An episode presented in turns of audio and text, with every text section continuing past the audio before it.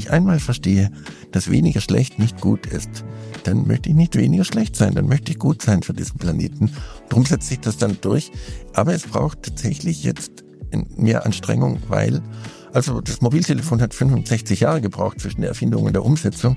Da sind wir ganz gut im Zeitplan. Aber wenn ich sehe, wie schnell die Zerstörung stattfindet, dann weiß ich, dass wir am bestimmten Punkt für die Reparatur der Zerstörung so viel Geld ausgeben werden, dass wir kein Geld mehr haben für Neues und Dinge wirklich zu ändern.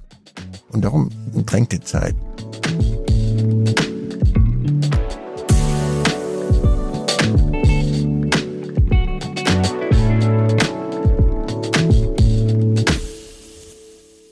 Das war Professor Braungart. Herzlich willkommen zu Neue Horizonte, dem Podcast für Nachhaltigkeit in der Outdoor-Branche. Professor Michael Braungart ist der visionäre Begründer des Cradle-to-Cradle Design Konzepts. Er ist ein absoluter Pionier und vielen von euch sicherlich schon bekannt. Michael ist Mitbegründer und wissenschaftlicher Leiter von McDonough Braungart Design Chemistry in Charlottesville, Virginia, sowie Gründer und wissenschaftlicher Leiter des Hamburger Umweltinstituts. Angeregt wurde das Gespräch durch die Gestaltung unseres neuen Globetrotter Rethink Stores in Bonn, inspiriert durch Cradle to Cradle. Wir haben alles vorhandene Mobiliar vom Vormieter Conrad Electronics übernommen und für unsere Zwecke umgestaltet. Es wurde ein Interior Circularity Passport erstellt, um die tatsächliche Nachhaltigkeitsleistung des Stores zu ermitteln und um dann in Zukunft hoffentlich noch mehr nachhaltigere Filialen zu designen. Professor Braungart ist ein Mann, der keine Scheu hat, klare Worte zu finden. Sein Denken bewegt sich außerhalb vertrauter Gesetzmäßigkeiten und das ist auch absolut notwendig. Denn schon Albert Einstein hat ja auch bekanntlich gesagt, dass man Probleme niemals mit derselben Denkweise lösen kann, wie sie entstanden sind. Von dieser Episode erwarten wir uns also nicht weniger als ein Mindshift. Wir brauchen neue Narrative und Geschichten, Geschichten, die von Möglichkeiten sprechen und nicht nur von Begrenzungen. Aber im Rahmen der planetaren Grenzen und im Einklang mit der Natur. Michael, willkommen im Neue Horizonte Podcast. Ja, Fabian, herzlichen Dank. Die äh, Vorstellung macht mir natürlich schon Schwierigkeiten, weil diese äh, Nachhaltigkeitsleute sind meine größten Feinde inzwischen, weil die wollen eigentlich das Bestehende optimieren. Sie schließen auch ein paar Elektroautos an und machen, bauen ein Insektenhotel. Ähm, die wollen eigentlich gar nichts mehr ändern, erhöhen den Recyclinganteil, anstatt zu fragen, warum Plastikflasche, äh, machen sie die Plastikflasche ein bisschen leichter das heißt, äh, das ist meistens Kommunikationsabteilung. Und darum freue ich mich natürlich, dass äh, bei Globetrotter das tatsächlich zur DNA geworden ist. Also nicht nur eine nette Idee ist, trotzdem halte ich das Nachhaltigkeitskonzept für falsch. Also insgesamt, wenn ich dich frage, wie geht's dir so mit deinem Lebenspartner oder Lebenspartnerin, was sagst du dann nachhaltig, dann sage ich herzliches Beileid. Ja. Äh, das ja, auf Englisch sustainable, man kann es aushalten oder auf Holländisch dürsam, es ist teuer und dauert ewig sozusagen. Das sind ja lauter traurige Geschichten. Auch die Definition der Nachhaltigkeit der Brundtland-Kommission ursprünglich von 1986, die Bedürfnisse jetzt in Generationen zu erfüllen, ohne den zukünftigen zu schaden, ist doch extrem traurig. Kommst du nach Hause und erzählst deinen Kindern, dass du ihnen heute gerade nicht schaden willst. Also wollen wir nicht gut sein für unsere Kinder. Die Nachhaltigkeit macht den Kunden auch zum Feind. Die sagt, bitte kaufst doch gar nicht, musst du es wirklich haben, kannst nicht noch ein bisschen warten dazu. Nein, wir brauchen positive gemeinsame Ziele. Nachhaltigkeit ist für die Biosphäre wichtig. Ich möchte, dass Löwen und Tiger und Elefanten gibt. Und ich möchte auch, dass es Eichen und Buchen und Birken gibt in 100, in 500, in 1000 Jahren, wie auch immer. Aber ich möchte nicht die gleiche Waschmaschine in 500 Jahren noch sehen oder den gleichen Schreibtischstuhl. Die Innovation ist nicht nachhaltig, sonst wäre sie ja keine. Meine Mutter hat noch die Wäsche im Fluss gewaschen. Äh, als sie 23 Jahre alt war, haben die Eltern sich endlich eine Waschmaschine zulegen können. Es gäbe mich heute gar nicht. Wenn sie, dann hätte sie meinen Vater nie kennengelernt, weil das war natürlich nicht nachhaltig. Der Elektromotor wird 960.000 Menschen den Arbeitsplatz kosten. Das ist nicht nachhaltig. Also Innovation ist nie nachhaltig, sonst wäre sie ja keine.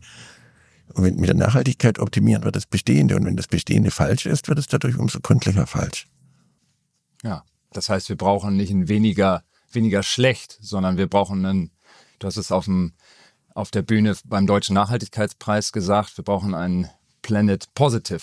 Ja, also wir, wir brauchen äh, ein Verständnis, dass wir für diesen Planeten gut sein können. Wir denken traditionell, dass wir die Umwelt schützen, wenn wir sie etwas weniger zerstören. Schützt die Umwelt, fahr mit dem Fahrrad oder mit dem Zug oder reduziere deine Müllmenge und den Wasserverbrauch. Damit schütze ich ja nicht. Ich zerstöre nur etwas weniger. Das wäre so, wenn ich sagen würde, ich schütze mein Kind, ich schlage heute nur fünfmal anstatt zehnmal.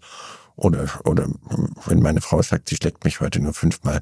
Auch vielleicht wird das ganz nett, aber, äh, aber äh, das ist kein Schutz, das ist nur weniger Zerstörung. Ja. Und das heißt, und für weniger schädlich sind wir zu viele. Wir müssen lernen, für diesen Planeten gut zu sein, für die anderen Lebewesen auch. Also äh, wir sind das einzige Lebewesen, was Abfall macht. Also warum sind wir dümmer als alle anderen? Und dann kommen die Leute noch mit diesen bescheuerten Grenzen des Planeten dazu. Äh, wir sind die einzige Grenze des Planeten. Also, da wir einen Energieüberschuss haben, also um bei Einstein zu bleiben, E gleich mc Quadrat, heißt es, dass ich Energie und Materie einander umrechnen kann. Da ich aber 20.000 mal mehr Energie habe, als dieser Planet überhaupt jemals brauchen würde, äh, davon kann ich äh, selbstverständlich dadurch ein viel größeres und besseres M schaffen. Die Fläche Europas ist durch die Vegetation, die durch die Sonne zustande kommt, fünfmal größer, als wenn es die äh, Sonne dafür nicht gäbe, weil jeder Baum und jedes Gras einen zusätzlichen Austauschraum liefert. Also wir sind die einzige Grenze des Planeten. Um nochmal Albert Einstein zu zitieren. Albert Einstein hat mal gesagt, es gibt äh, zwei Dinge, die sind unendlich. Das eine ist das Weltall und das zweite ist die menschliche Dummheit. Und dann sagt er, beim ersten bin ich mir nicht so ganz sicher. Das heißt, die menschliche Dummheit ist wirklich unendlich. Das ist halt so. Warum sind wir dümmer als alle anderen Lebewesen? Alle anderen Lebewesen sind gut für die anderen. Wir versuchen ein bisschen weniger schlecht zu sein. In dieser Logik hat die DDR die Umwelt so viel besser geschützt als der Westen einfach durch Ineffizienz. Die konnten die ganzen Feuchtgebiete nicht zerstören, weil sie das Geld nicht dazu hatten. Darum sollte man lieber nicht die falschen Dinge perfekt machen, denn sonst sind sie perfekt falsch. Wenn ich von hier nach Hamburg, von Hamburg nach Kiel möchte, hilft es mir nicht effizient nach Hannover zu laufen. Diese Denkweise, die du beschreibst, wie kann die konkret Einzug halten? Was braucht es dafür? Naja, also es liegt an unserer Religion hauptsächlich, die gar nicht mehr reflektiert wird. Also wie zum Beispiel, ich habe acht Jahre in Holland gearbeitet, dann der Erasmus School of Management neue Geschäftsmodelle entwickelt davon, da gibt's mittags nichts zum Mittagessen. Da gibt's immer nur ein Kannemelk, also ein Buttermilch und ein äh, einfach belegtes Brötchen mit ein bisschen Käse drauf. Das ist deshalb, weil der liebe Gott sonst sehen würde, dass man das Leben genießt. Darum darf man wie im Ramadan nur essen, wenn es eigentlich dunkel ist. Denn man soll das Leben ja nicht genießen. Man soll ja da sein, um hart zu arbeiten. So gibt es viele religiöse Dinge, zum Beispiel klimaneutral. Was für ein Blödsinn. Und die Leute plappern das alle nach. Ich meine, wenn ich jetzt nach Hause komme und meinen Kindern sage, ich bin heute kinderneutral, dann sagen die, spinnst du? Oder Ehefrau neutral oder wie auch immer. Ich, will ich die gut sein für meine Kinder? Klimaneutral dann sind wir dümmer als jeder Baum. Ein Baum ist gut fürs Klima. Und das hat aber mit Religion zu tun. Die Religion sowohl im Christentum, aber auch im Islam sagt, du bist böse. Und wenn ich dich so angucke, Fabian, das kann sein. Ja. Und nur Gott kann dich erlösen. Also nur göttliche Gnade kann dich erlösen. Darum können wir nicht aus uns heraus gut sein. Wir können nur weniger schlecht sein. Und das Höchste, weniger schlecht ist, neutral zu sein. Das hat verheerende Auswirkungen. Es gibt zum Beispiel kein Biosiegel, was erlaubt, dass meine eigenen Nährstoffe wieder eingesetzt werden dürfen. So verlieren wir selbst bei Demeter-Landbau bis zu zwei Tonnen Boden pro Hektar. Und ja, das ist der Hauptkohlenstoffträger, weil äh, weil wir einfach äh, denken, es ist besser. Wir gehören eigentlich nicht dazu. Es, wenn wir äh, äh ja, kein Teil davon sind, anstatt dass wir verstehen, dass die Natur unsere Lehrerin ist, unsere Partnerin, machen wir sie zur Mutter. Ja, Mutter Natur. Was haben wir Mutter Natur angetan?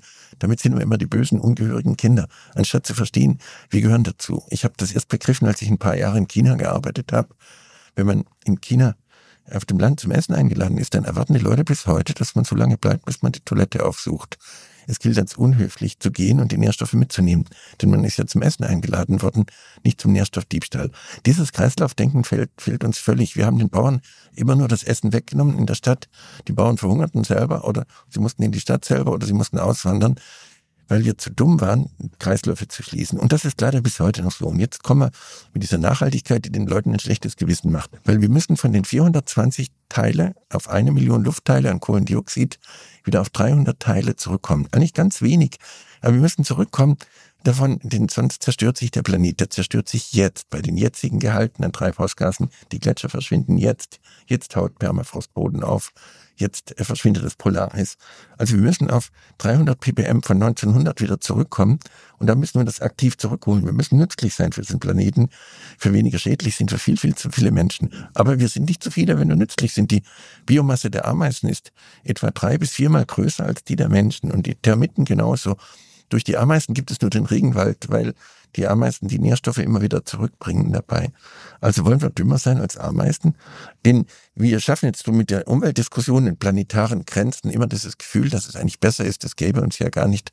Und dass wir Überbevölkerung haben. Die Leute sollen entschädigt werden, wenn sie keine Kinder haben dafür. Äh, vom Club of Rome kommen solche Dummheiten.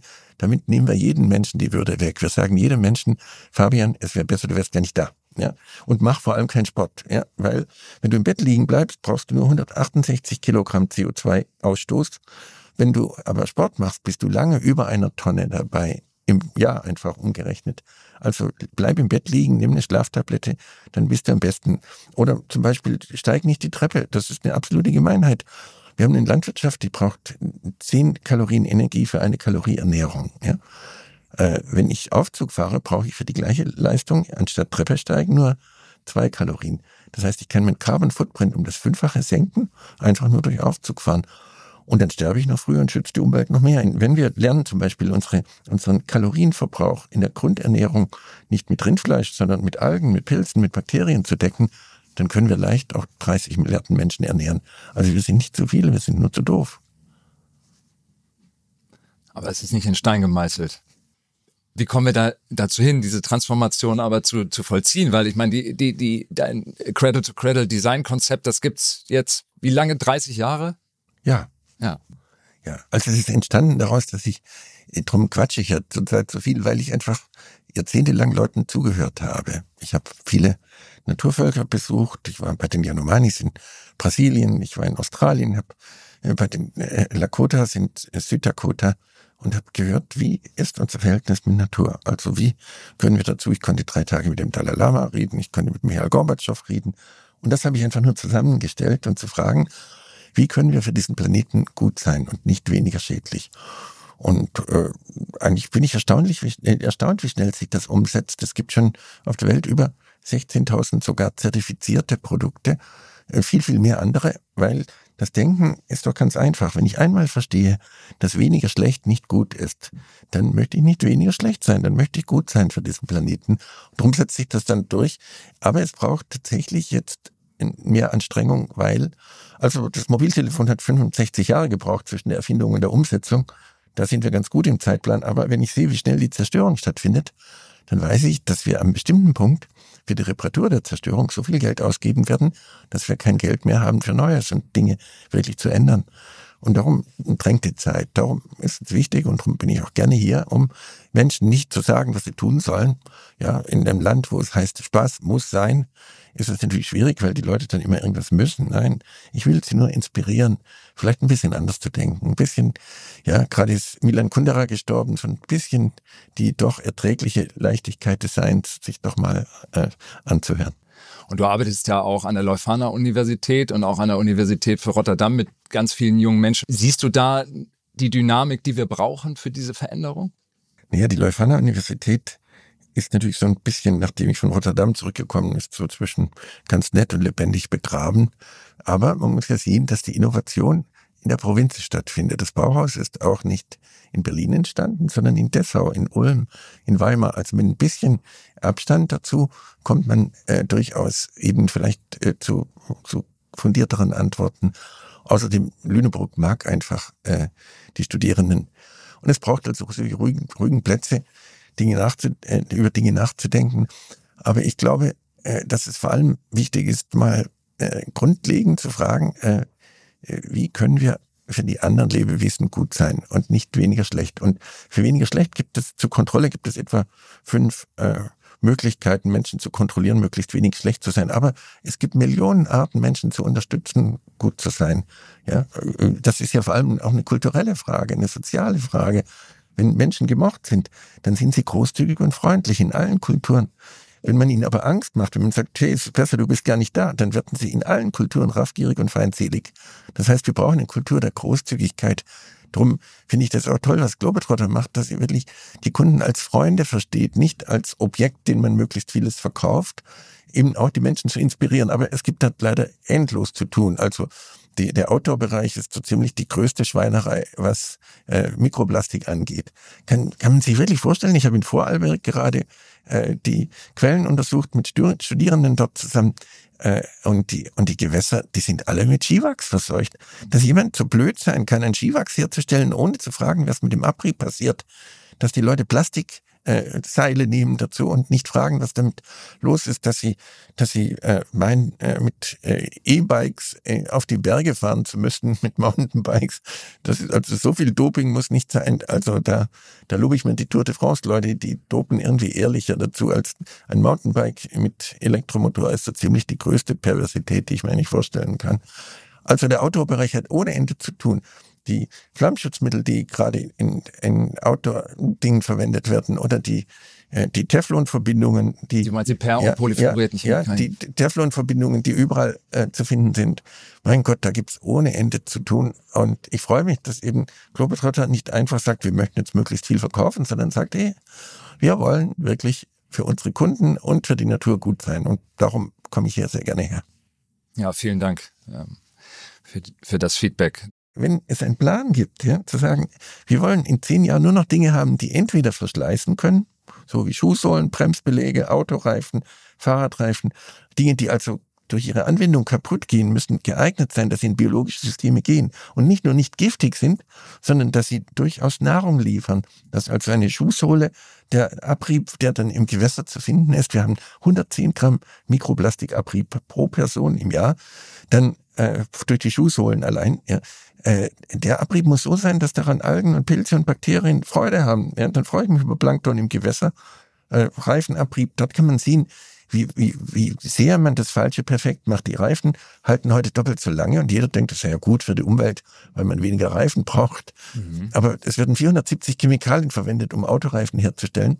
Vorher blieben die auf der Straße, jetzt werden sie eingeatmet und jetzt gelangen sie in die Gewässer. 54 Prozent habe ich gemessen mit meinen Studierenden in, in der Elbe des, des Mikroplastiks, des Reifenabrieb. Also Dinge, die verschleißen.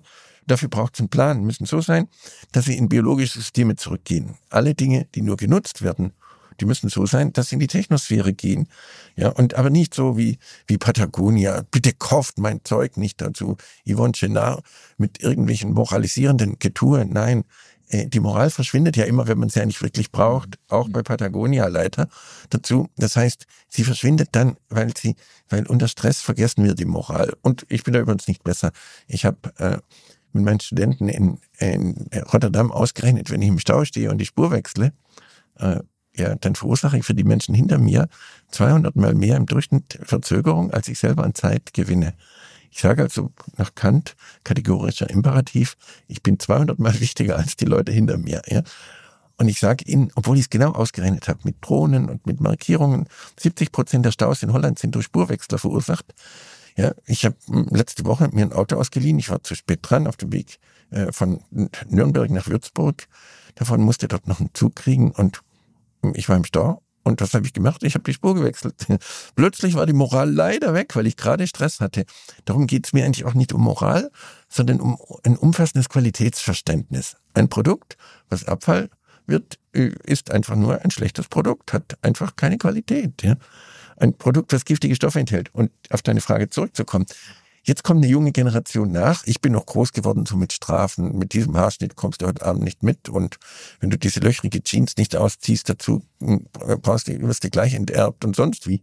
Davon, also wirklich radikal, indem du diese Musik nicht abstellst dazu, dann gehst du doch gleich zu den Nachbarn. Und also so, hm, ich konnte rebellieren davon, ja. Heute haben wir Eltern, die sagen, du bist die tollste, die schönste, die aller, allerbeste.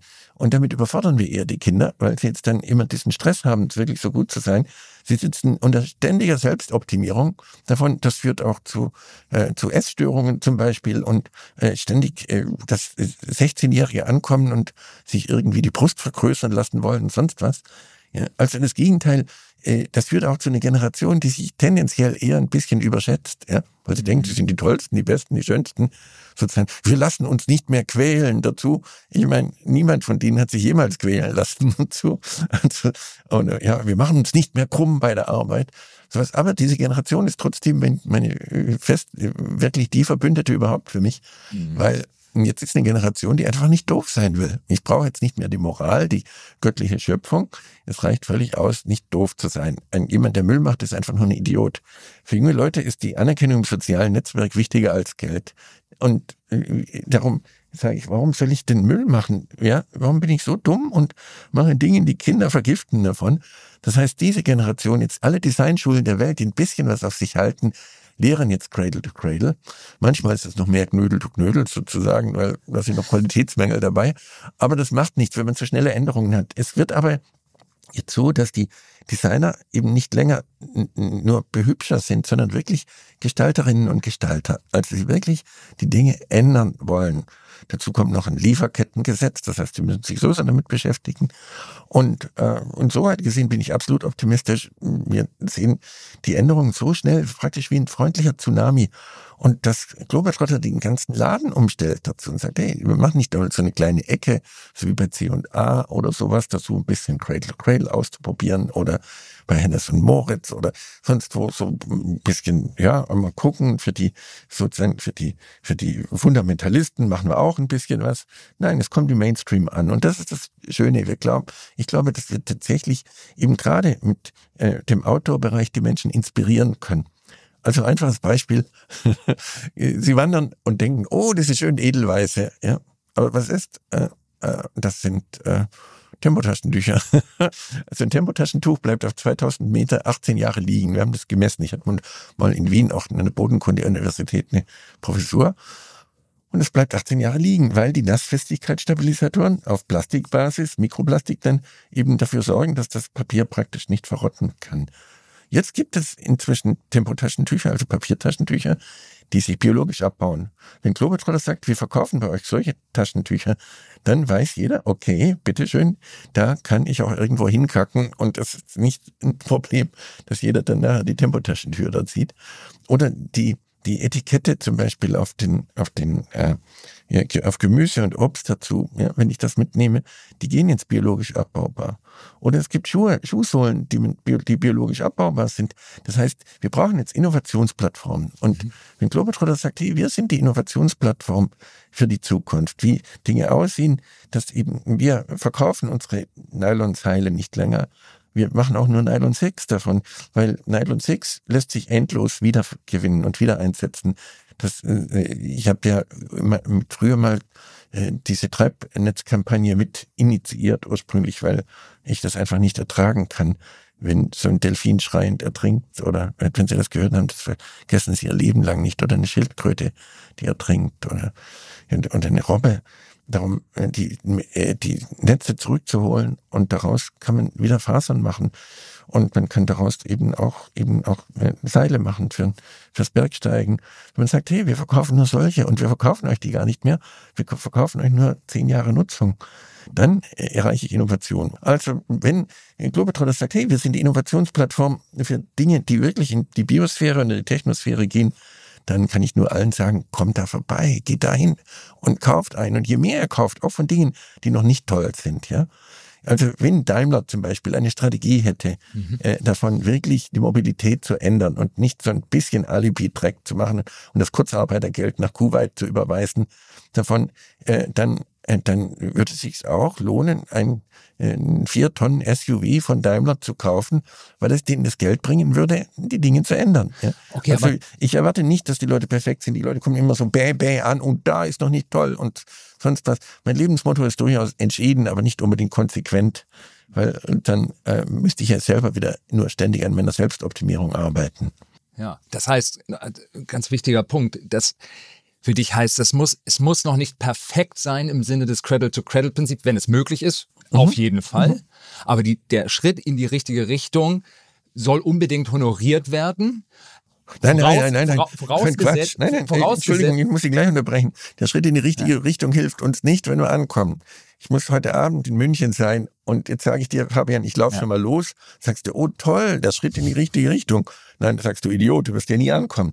Also die Schritte müssen schon so sein, dass wir tatsächlich auch ankommen. Ja? Und ja. dass wir auch die Geschwindigkeit dann noch haben. Und die, die Innovationen sind jetzt ja da. Also wenn Globetrotter sagt, wir sind die Cradle-to-Cradle Innovationsplattform, dann kann ich euch ganz viele Leute schicken, die wunderbare Produkte haben, die dann über Globetrotter vermarktet werden können. Ja, ja und mit denen arbeiten wir ja, ja auch zusammen jetzt mit dem, mit dem äh, Store, den wir in Bonn gebaut haben wo wir das Reuse-Konzept an, äh, angesetzt haben. Und es gibt in der Outdoor-Branche, ich habe mit der Eva Carlsson zum Beispiel gesprochen von Houdini, die ja auch in Richtung Cradle to Cradle konsequent arbeiten. Also es gibt diese Marken bereits im Sortiment, die PFAS-frei agieren und, und in diese Richtung arbeiten. Also es gibt es gibt, und das beschreibst du ja auch von, von den Studenten, es gibt die, diese ähm, Erkenntnis, wir wollen nicht dumm sein, wir sind nicht dumm und wir können, wir, wir können Planet Positive sein. Ja, aber es gibt ganz viel Schindluder. Also das Schrein Deutsch schreiben ja. drauf, PFAS frei und dafür ist ein anderer extrem gleicher Mist da drin. Davon. Das heißt, wenn ich dich zum Essen einlade, Fabian, und sage, es ist frei von Hähnchen, das hilft da auch nicht viel. Die können auch Plutonium frei draufschreiben, das wäre doch irgendwie lustiger davon.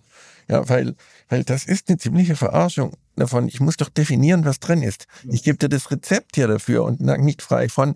Also es findet viel, viel Greenwashing statt. Aber mein Gott, wenn man, wenn man so schnelle Änderungen hat in der französischen Revolution, ja, gab es auch Qualitätsmängel. Die Leute wurden geköpft. Das war auch nicht unbedingt die schöne Art davon. Also ich verstehe das, dass das ist, aber man sollte trotzdem nichts beschönigen dabei. Man sollte sagen, Freunde, Trittbrettfahren ist bis zu einem bestimmten Punkt gut, aber irgendwann bitte steigt mal den Zug auch ein. Ja. ja, ja. Also zum Beispiel gibt es Putzmittel, da steht drauf frei von Mikroplastik. In diesem Putzmittel war nie Mikroplastik drin. Ja klar. Oder dein Beispiel mit dem Aperol Spritz, der dann als als vegan gekennzeichnet. Ja, ja, aber das ja. ist ja eine zusätzliche Gemeinheit. Also Freunde äh, und Freundinnen natürlich, äh, trinkt nie Aperol Spritz. Das ist eine der wirklich hundsgemein. Ich habe mein Leben dafür eingesetzt, dass diese giftigen Azo-Farben aus dem Textilbereich rauskommen.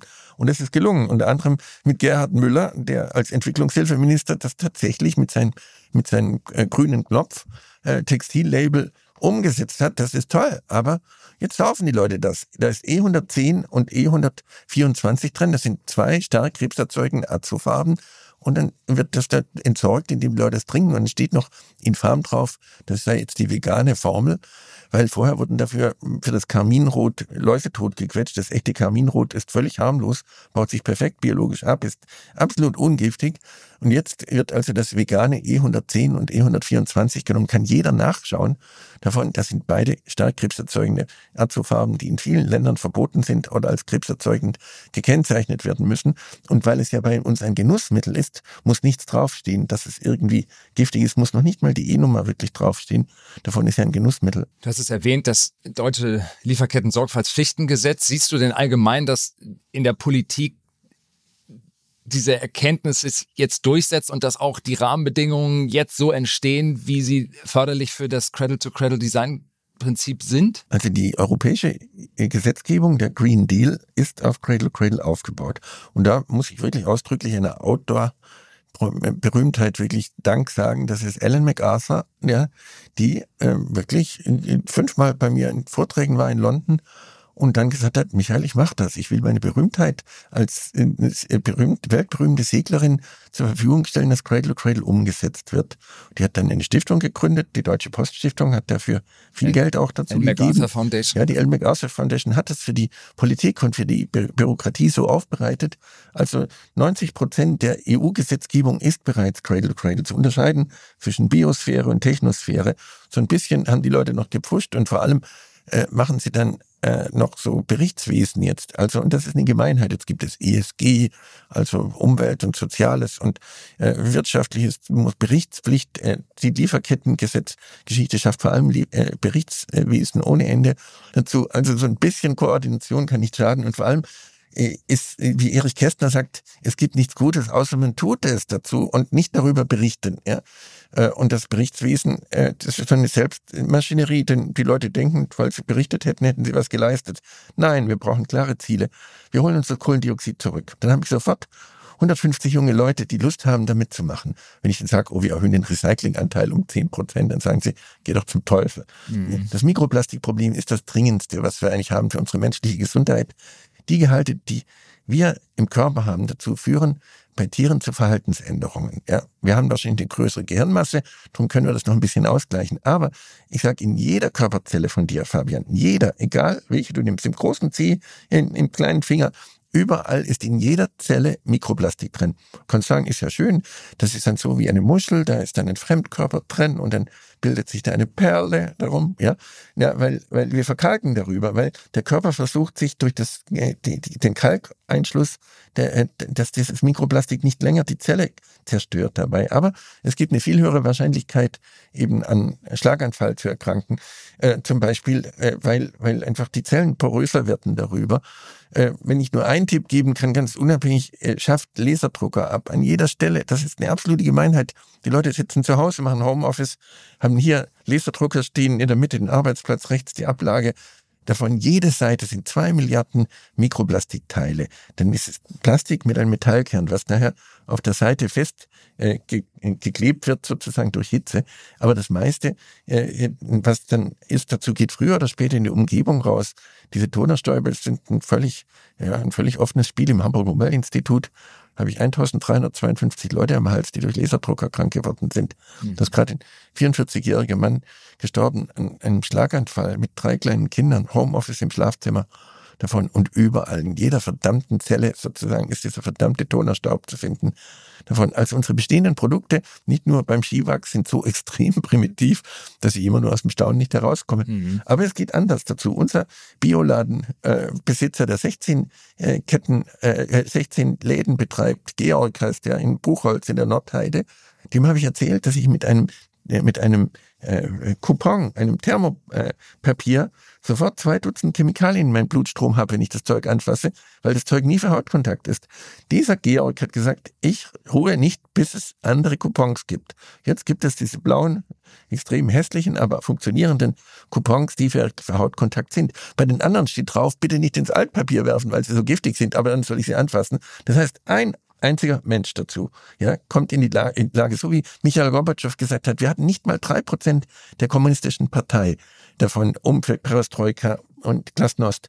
Warum sollen wir entschiedenes Vorgehen immer nur den Terroristen überlassen? Es ist an uns, entschieden vorzugehen. Das heißt, darum bin ich auch so irritiert, dass die Friday for Future Leute so extrem fantasielos sind, ja, weil äh, es ging doch zum Beispiel, es gibt so einen chinesischen Stinktofu, ja, äh, wenn ich davon zwei Tage esse, völlig vegan, ja, davon, dann stinke ich nachher so, dass sie den drei Leute in die noble Elbphilharmonie gehen, dazu in Hamburg, der Saal geräumt werden muss. Das Motto wäre, uns stinken eure Emissionen, jetzt sollen unsere Emissionen euch auch mal stinken. Ja. Jeder würde dazu mit Augenzwinkern das verstehen, aber nicht auf äh, irgendwelche äh, äh, Autobahnen zu blockieren und, und ein Riesenrisiko einzugehen. Und außerdem äh, wenn ich mich dort festklebe mit diesen giftigen, äh, mit diesen giftigen Sekundenklebern, ich zerstöre meine Haut. Du meinst die, die ja, letzte diese, Generation? Ja, die letzte Generationsleute dazu. Mhm. Und, und, dann kommt so ein übernächtigter Polizist, der vielleicht Alkoholprobleme hat und Liebeskummer hat, der reißt meine Hand in Scharia-Manier weg und die Hälfte meiner Hand bleibt irgendwie auf dem Asphalt hängen davon. Ich meine, hat noch einen Vorteil, ich kann Banküberfälle begehen, weil ich keine Fingerabdrücke mehr habe, aber aber tatsächlich, ich werde nie fühlen, wie meine Freundin sich anfühlt. Also diese Outdoor-Aktivität finde ich ziemlich jämmerlich, äh, abgesehen. Also ich glaube, es gibt einfach wirklich fantasievollere Dinge, wo wir die Menschen mitnehmen können. Denn die Dringlichkeit ist da, auf jeden Fall. Die Leute sind allerdings so verzweifelt, dass wir, dass sie auch fantasielos werden darüber, weil sie einfach so verzweifelt sind. Äh, wir riskieren Massenselbstmorde von jungen Leuten, die sagen, äh, wir können die Erde am besten entlasten, wenn es uns nicht gibt. Ja, und das, und wenn aber Menschen als Schädlinge behandelt werden, dann benehmen sie sich auch so, ja. Also wenn Menschen gemocht sind, dann kommen sie zum viel bescheideneren Lebensstil, nicht weil sie niemand vorschreibt, sondern weil sie sich freuen, äh, dass, dass, dass es den anderen auch gut geht. Also Globetrotter zum Beispiel sollte unbedingt einen umfangreichen Gebrauchtmarkt auch einrichten. Nicht nur für die Ausrüstung und nicht für den Laden selber, sondern sagen, Freunde, wenn jemand etwas hat, was er nicht mehr braucht im Outdoor-Bereich, wir sind die, die Trade-Börse, wo ihr Neues davon austauschen könnt. Oder? Ja, haben wir mittlerweile. Ja, Auf, in 14 von 22 Filialen eine Werkstatt wo, wo Produkte repariert werden und Secondhand zum Ankauf und zum Verkauf. Ähm, ja, aber das bleibt so ein bisschen auf halbe Wegen stecken. Also, äh, so wie die Europäische Union ein Recht auf Reparatur hat, Nein, ich habe ein Recht auf Intaktheit. Ich habe ein Recht, dass das Zeug hält. Mhm. Und das ist eher sinnvoll, definierte Nutzungszeiten einzuführen. Also zu sagen, wir verkaufen dir die Schuhe für drei Jahre. Dann können wir viel bessere Materialien auch verwenden. Ja, und sonst ist der, der Hobbyraum sozusagen das allgemeine Lager dafür. Aber ist natürlich der, der richtige Weg. Also ich bin schon durchaus äh, angetan. Das ist, ich dachte bisher sei es noch so ein bisschen Alibi-Aktivität und ich dachte, na jetzt kann ich es ein bisschen fördern. Aber wenn ihr schon so weit seid, ist das doch grandios, freut mich. Ja. ja. Aber das, lass uns da nochmal ansetzen, weil das ist immer diese Langlebigkeit. Wenn man sagt, ja, das ist, die beste Nachhaltigkeit ist das langlebigste Produkt. Ähm, äh, ja, ich muss sagen, ich bin da befangen davon. Ich habe zwei ältere Brüder. Die, für mich ist die ist Philosophie und Germanistik die Familienbegabung. Ich hatte nur Chemie studiert, weil ich eine innige Beziehung mit meiner Chemielehrerin hatte. Und dann musste ich meinen Eltern erklären, warum Chemie, Chemie so wichtig ist dazu. Und dann kam glücklicherweise der Körper Fromm heraus. Ja, diese Langlebigkeit ist die Pest natürlich. Also erstens, meine Studenten machen sogar Lebenszyklusanalysen von Cola-Dosen. Hast du schon mal eine lebende Cola-Dose gesehen? Ja, äh, davon. das heißt, äh, die Dinge leben doch gar nicht. Und in der digitalen Welt brauche ich nicht Langlebigkeit, sondern definierte Nutzungszeit. Mein größter Albtraum ist eine Waschmaschine, die 40 Jahre hält, weil mhm. dann kann ich nie das Beste einsetzen. Ich muss immer die billigsten Materialien einsetzen. Ich weiß auch nie wieder, wann sie irgendwo wieder auftauchen. Die Waschmaschine zum Beispiel sollte nicht länger als neun Jahre verwendet werden, weil dann die Innovation nicht auf den Markt kommt. Ja? Und die lebt auch nicht. Der Lebenszyklus ist ein Gebrauchszyklus sozusagen, aber kein Lebenszyklus. Es ist eine Respektlosigkeit vor tatsächlichem Leben, äh, auf tote Gegenstände Leben zu projizieren. Und die Langlebigkeit, wie gesagt, ist auch eine Designtyrannei. Meine zwei älteren Brüder haben dann äh, diese Schlaghosen angehabt und ich musste die dann auftragen als Dritter dabei. Ja, und es waren Spießrutenlaufen die ganze Zeit. Die haben alle Witze gemacht, weil ich ja wegen der langlebigen, blöden äh, Schlaghosen sozusagen dann immer übers Schulgelände laufen musste dazu. Ich habe mir dadurch einen durchaus einen würdevollen Auftritt äh, hingelegt. Also es hat mich auch äh, durchaus gestählt. Aber, aber, aber die, die Langlebigkeit ist die Pest als solche, weil sie weil sie das Bestehende zementiert. Ja. Und ich muss, auch ein, ein Schreibtischstuhl ist doch viel besser. Ich verkaufe zehn Jahre gesundes Sitzen. Dann kann ich, mit dem schweizerischen Hersteller haben wir das umgesetzt, anstatt 22 Plastiksorten zwei Plastiksorten einsetzen. Und dann lohnt es sich, die wieder zu bekommen. Und der Kunde kommt fröhlich wieder. Zum Beispiel würde ich bei Globetrotter vorschlagen, dass viele Dinge ein Pfand bekommen. Ja, dass ich einfach sage, hey, auf diesen Schuhen sind 20 Prozent Pfand drauf. Ja, und dieses Pfand kriegst du genau in fünf Jahren wieder eingelöst. Nicht vorher, nicht nachher. In fünf Jahren davon.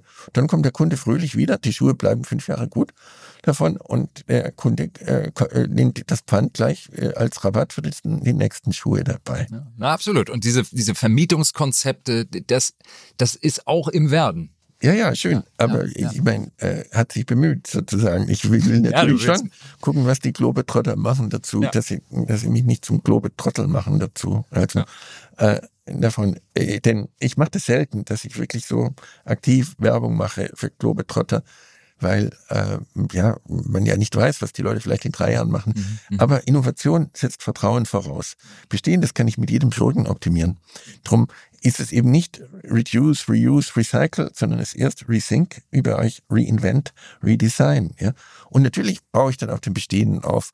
Davon die Dinge müssen modular sein. Im Prinzip müssen alle diese Ausrüstungen sein, äh, wie ja, äh, wie, wie Lego-Steine, die man einfach immer neu und anders wieder zusammensetzen kann. Es gibt eine, eine tolle äh, Immobilienfirma, die, die das Projektmanagement für, für äh, große Läden macht in Regensburg. Gratis Bona heißen dazu. Ja?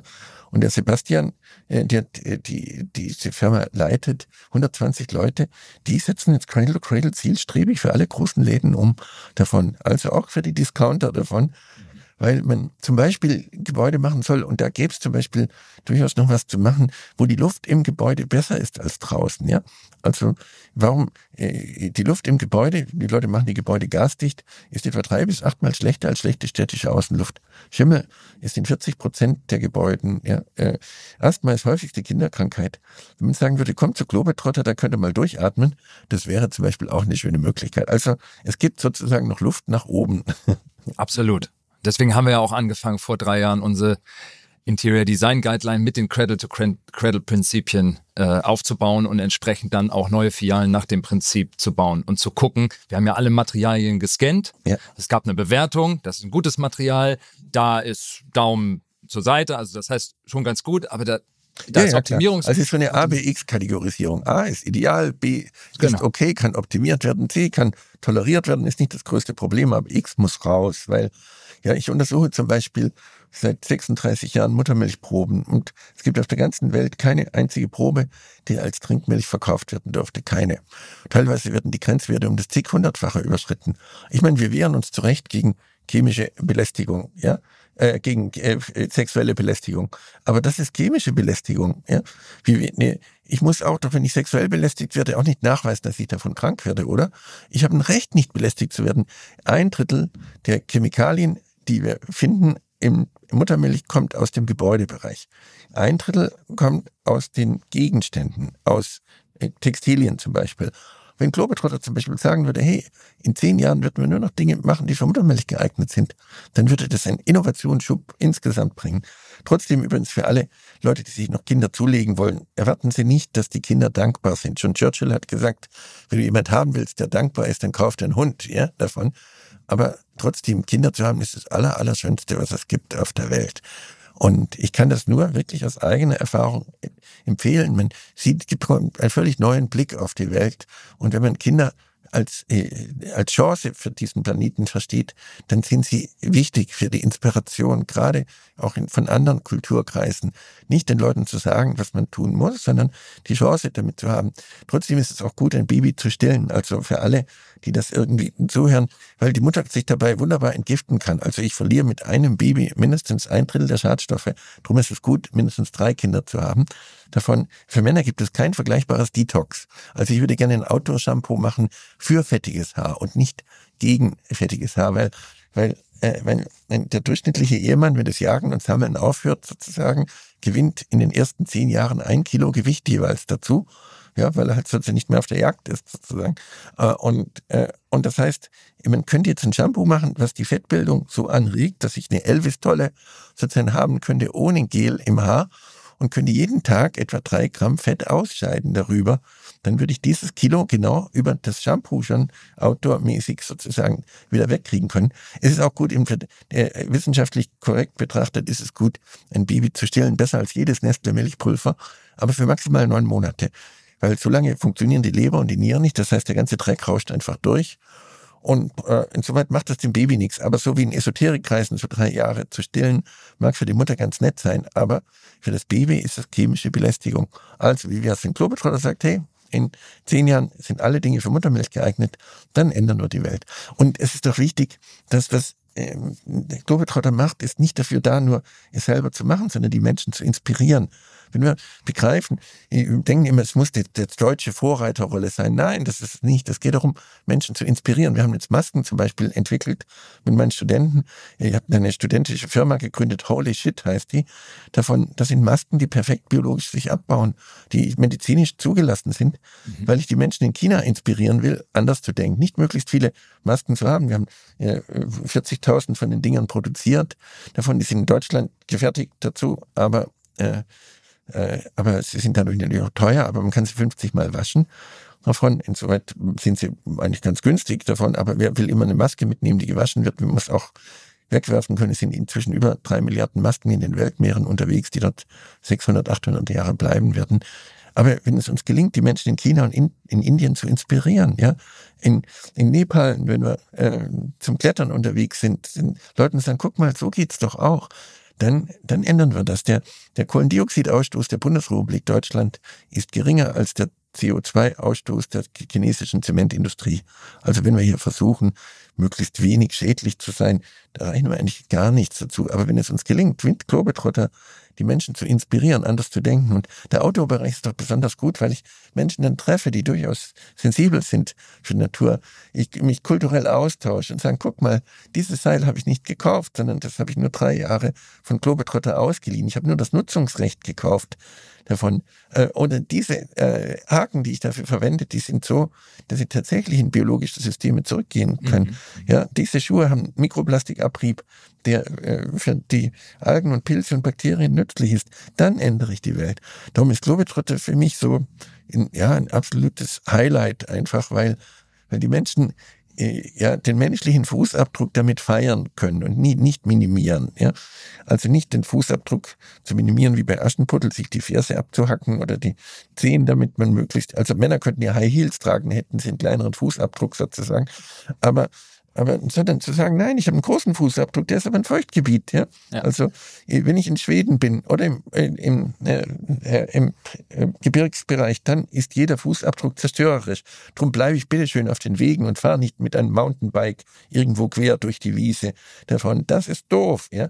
Aber, äh, aber wenn ich entlang der Donau oder der, der Elbe oder des Rheins spazieren gehe, dann ist jeder Fußabdruck ein kleiner Retentionsraum, ein Feuchtgebiet. Ja? Also wir müssen sehen, dass die Erde mehr als genug Energieeintrag hat. Wir müssen nicht vermeiden, sparen, verzichten, reduzieren. Das Ganze ist noch sehr stark skandinavisch geprägt. Ja, da ist es dunkel und kalt, da muss man sparen und verzichten und reduzieren. Da muss man selbst eine Bananenschale einsammeln, weil sie weil sie auch, auch in 30 Jahren noch rumliegt. Ja? Also muss ich sie einsammeln. Aber wir haben eine Eiscreme-Verpackung zum Beispiel entwickelt. Die ist bei Raumtemperatur eine Flüssigkeit. Die ist nur eine Folie, wenn sie gefroren ist. Die enthält Samen von seltenen Blumen. So kann ich sie wegschmeißen, wo ich gehe und stehe. In Hamburg auf dem Rathausmarkt ist sie in zwei Stunden abgebaut. Denn eigentlich ist das Wegwerfen ein lustvoller Vorgang. Ich kann mein Revier markieren, aber bitte schön mit den richtigen Substanzen und nicht mit Sondermüll dazu. Ja? Sonst mache ich nur das Falsche richtig. Ja? Und wenn ich das dann einsammle, na schön, das ist so wie diese Hunde Tüten dazu, die dann nachher am Weg abgelegt werden aus Polyethylen. Das ist nicht. Die müssen biologisch abbaubar sein. Dann kann ich sie sozusagen wie Fokulka, kennen Sie den Menschen, der, der diese Gärten macht, indem er einfach äh, Tonkügelchen macht mit Samen und die, die einfach in die Landschaft wirft. Dazu ein genialer Landschaftsgärtner davon, auf Mallorca habe ich das zum Beispiel auch gesehen. Äh, wenn ich da, wenn ich das äh, sehe, dann kann ich wegschmeißen. Ich kann sagen, ey, ich bin da. Weil, wenn Sie sehen, wie die Leute in Italien im hohen Bogen aus, der, äh, aus dem Auto die Dinge wegschmeißen. Wir lassen die so ein bisschen bei der Parkbank liegen davon. Äh, dann wissen Sie, das ist mehr. Wenn es warm ist, dann muss ich alle Dinge so machen, dass sie wieder in biologische Systeme zurückgehen. Darum schmeißen die Leute lustvoll weg. Aber bitte die richtigen Dinge, nicht die Cola-Dose, die dann Jahrhunderte rumliegen bleibt. Ja. Michael, vielen Dank für die, für deinen Enthusiasmus und für, für die positiven Impulse, die du, die du mir und, und allen Zuhörerinnen und Zuhörern mit auf den Weg gibst. Auf jeden Fall gerne. Ja. Äh, äh, der Kunde ist mein Freund ja, und meine Freundin. Er hilft mir durch das Kaufen. Und der Kunde ist nicht perfekt. Also bitte versuch nicht, den Helden zu spielen, während der Kunde selber noch nicht so weit ist. Sag, hey, es ist eine gemeinsame Reise. Da wollen wir in zehn Jahren sein, in 20, in 30 Jahren. Und lieber Kunde, durch dein Kaufen hilfst du mir. Ja? Es ist ein Triple Top Line, nicht ein Triple Bottom Line. Wir brauchen Dinge, die extrem profitabel sind, denn nur dann verdienen wir das Geld, um die Dinge auch zu ändern. Wir brauchen Dinge, die gut sind für die Gesellschaft und wir brauchen Dinge, die den anderen Lebewesen dienen, nicht nur etwas weniger schädlich sind. Und dann ist mir um Globetrotter nicht bange. Also alles Gute. Vielen Dank, Michael. Gerne. Dass du heute bei uns warst im Studio. Gerne, auf jeden Fall. Ja, das war unser Gespräch mit Professor Michael Braungart. Ich hoffe, die Episode hat euch auch so viel Spaß gemacht wie mir und euch auch so viele positive Denkanstöße gegeben. Was für mich unter vielen Dingen herausgestochen hat, ist die Betonung, dass auch wenn Schritte in die richtige Richtung schon ganz gut sind, wir bei der Transformation die Geschwindigkeit nicht außer Acht lassen sollten.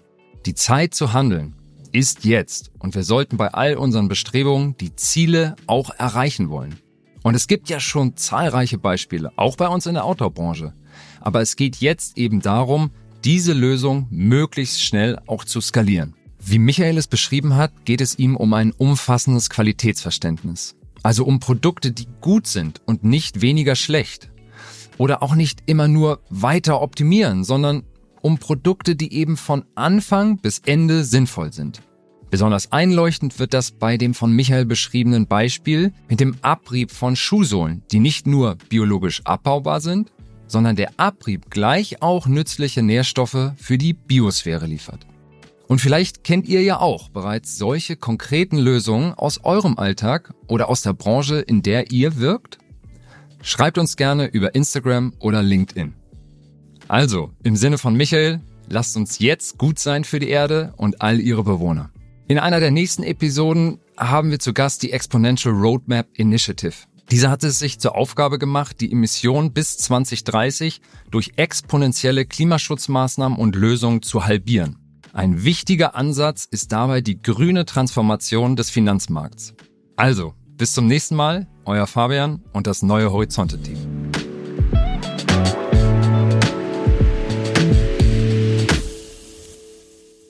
Dieser Podcast wird produziert von Podstars bei OMR.